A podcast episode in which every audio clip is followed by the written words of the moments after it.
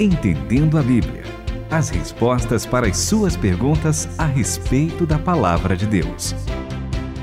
Eu sou André Castilho, para junto com você entender a Bíblia, entender textos difíceis, conceitos complicados e, e conceitos que já estão com a gente que a Bíblia vai lá e confronta, não é, Renata? A, é verdade. A, a Bíblia, a Bíblia tensiona, eu acho que essa é a palavra, né? Porque tensiona. a gente tem dificuldade com tensões. A gente que quer que ou seja isso ou é aquilo, mas a Bíblia de um jeito apresenta de uma forma e parece que apresenta de outra, mas espera, Deus, como é que ele age nesse caso e nesse outro? E a gente quer um padrão, e a Bíblia tensiona, e a gente é, tem dificuldade, a nossa mente é limitada para compreender, Você falou né? uma palavra legal, e eu acho que Deus não tem Padrão. padrão. Não tem, ou, ou tem Deus tem o caráter dele que É. a gente, quando entende, consegue compreender, com várias vezes como ele se manifesta, mas ele é muito superior a nós. Ele então... tem o padrão dele, não o Sim, nosso. exato.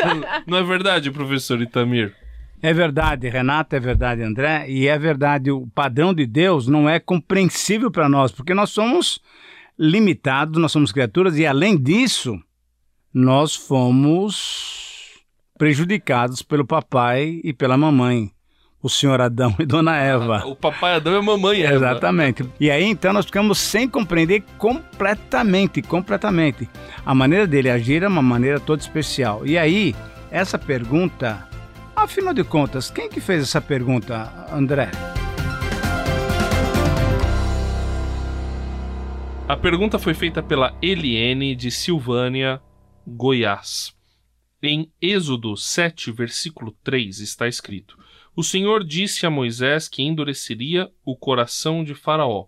Aí a pergunta dela é: como Deus endureceu o coração de Faraó sem que mexesse diretamente com o livre-arbítrio? Já obtive algumas respostas para essa dúvida, mas ainda não estou convencida. Gostaria de ouvir a sua versão, professor Itamir. Muito interessante, muito obrigado por essa colocação e vamos tentar entender a Bíblia. Muito bem. Primeira coisa que a gente precisa fazer é ler o texto. Então vamos ler E quem vai ler o texto vai ser o André Castilho. Eu vou ler o texto. Isto é, está em Êxodo, capítulo 7, versículo 3. Só para que o André ache a Bíblia direitinho, é só para lembrar. Então, nós estamos aqui naquela situação em que Deus chama Moisés para resgatar o povo. E aí Moisés começa a ter aqueles diálogos com Faraó. E aí Moisés primeiro não queria, porque ele era gago. Você sabia que Moisés era Sim. gago? Interessante. E aí Deus fala: não, peraí, eu vou colocar uma pessoa que fala direitinho. Chama Arão. Arão, que é irmão de Moisés, vai falando. E aí a mensagem de Deus para Faraó é: deixa sair meu povo para que me sirva. Isso. E aí Deus vai falando e Moisés vai lá com toda a força e tal, com a gagueira toda, vai falando e o faraó fica meio grilado. Como é que é o negócio aí? Fala aí. Pois é, aí Deus já avisa para Moisés: olha, Arão vai dizer ao Faraó que deixe os israelitas sair do país. Uhum, No versículo 3, eu, porém, uhum. farei o coração do Faraó resistir. Olha Em só. outras versões, endurecerei o coração do Faraó. E embora multiplique meus sinais e maravilhas no Egito, ele não os ouvirá. Então porei a minha mão sobre o Egito e, com poderosos atos de juízo, tirarei do Egito os meus exércitos, o meu povo, os israelitas. Posso complicar um pouco mais? Este não é o único texto que Deus fala que vai endurecer o coração de alguém. Em Deuteronômio 2:30, Isso, isso.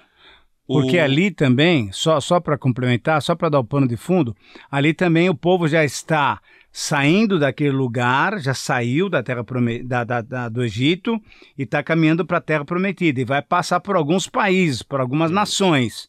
E aí, numa dessas, lá no capítulo 2, 30, que você vai ler para gente, ah, acontece uma outra revelação muito clara de que Deus está no controle de tudo, mas fazendo umas coisas que a gente não entende, porque nós somos limitados. Mas Seom, rei de Esbom, não quis deixar-nos passar, pois o Senhor, o Deus de vocês, tornou-lhe obstinado o espírito e endureceu-lhe o coração para entregá-lo nas mãos de vocês, como hoje se vê. André, Renata, é uma situação realmente delicada. E quando ela coloca aqui, a Eliane coloca sobre o livre-arbítrio, é uma coisa mais delicada ainda. Mas, na verdade, o que a gente tem que entender, eu, eu começo a responder, eu acho que pelo, pelo final da, da, da resposta. Em tudo isso, Deus está sendo glorificado. Em tudo isso, Deus está demonstrando a sua soberania. Em tudo isso, Deus está demonstrando o seu propósito de fazer o quê? De fazer cumprir os seus desígnios. Isso é, e o desígnio de Deus era que o povo saísse do Egito, passasse por várias nações, por exemplo, para esse rei de Esbom, chegasse até a terra prometida, que é aquela terra que ele tinha prometido para Abraão, e a partir dali então aquela terra seria a casa do povo de Deus. Então o que Deus está fazendo é fazendo com que a sua promessa, os seus desígnios, a sua vontade seja feita. E aí nós temos que entender que nós temos então pessoas que pertenciam ao povo dele, filhos de Abraão, Isaac, Jacó, parentes de José, parentes de Moisés, de Arão, parentes do nosso querido homem apoiador de Moisés, que é Josué, e estão andando, estão andando, estão andando, estão andando. Ah, só que eles estão enfrentando pessoas que não conhecem a Deus, que não querem saber de Deus, são pessoas completamente ímpias, idólatras, que não temem a Deus. E que fazem coisas morais e éticas horrorosas também. Totalmente. Muitas vezes, você lembrou bem, gostei dessa daí, porque olha só, muitas vezes os cultos deles, para esses deuses, que na verdade não eram deuses, eram ídolos, eram cultos imorais, né, André? E, e faziam coisas... sacrifícios humanos. Exatamente. Quer dizer, então, são pessoas que, na sua personalidade, são completamente contrárias a Deus, totalmente pecadoras, que não querem saber de Deus. Então, o que, que Deus quer fazer? Deus quer cumprir o seu propósito para com seu povo e vai levá-los para a terra prometida e leva-os para a terra prometida.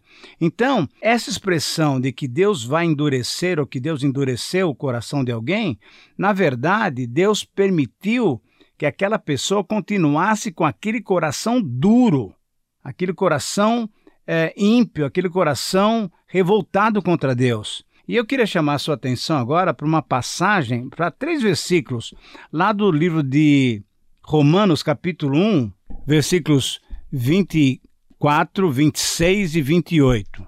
Porque tem uma palavra lá, André, que é muito interessante. O Novo Testamento não usa a palavra endurecimento do coração, mas usa nesses três versículos que Deus os entregou. E quando nós falamos que Deus entregou alguém a sua própria sorte, na verdade o cara tem um coração duro, portanto, simplesmente vai colher o fruto do seu próprio coração. Então Deus se pronunciou: Se é isso que vocês querem, é o que terão. E não demorou muito para que fossem viver num chiqueiro, enlameados, Meu sujos por dentro céu. e por fora, porque trocaram o Deus verdadeiro por um Deus falso e pararam de adorar o Deus para adorar o Deus. Qual é esse versículo? Esse é o 24. Agora vai para o 26. Então aconteceu o pior, como se recusaram a conhecer Deus, logo perderam a noção do que significa ser humano. Mulheres não sabiam mais ser mulheres, homens não sabiam mais ser homens, né? E aí continua. E ainda no E- 28, E as agora no 28, uma isso. vez que eles não se importaram em reconhecer Deus, Deus desistiu deles e os deixou por conta própria. A vida deles agora é uma confusão, eles vão de mal a pior. Continue conosco, Entendendo a Bíblia.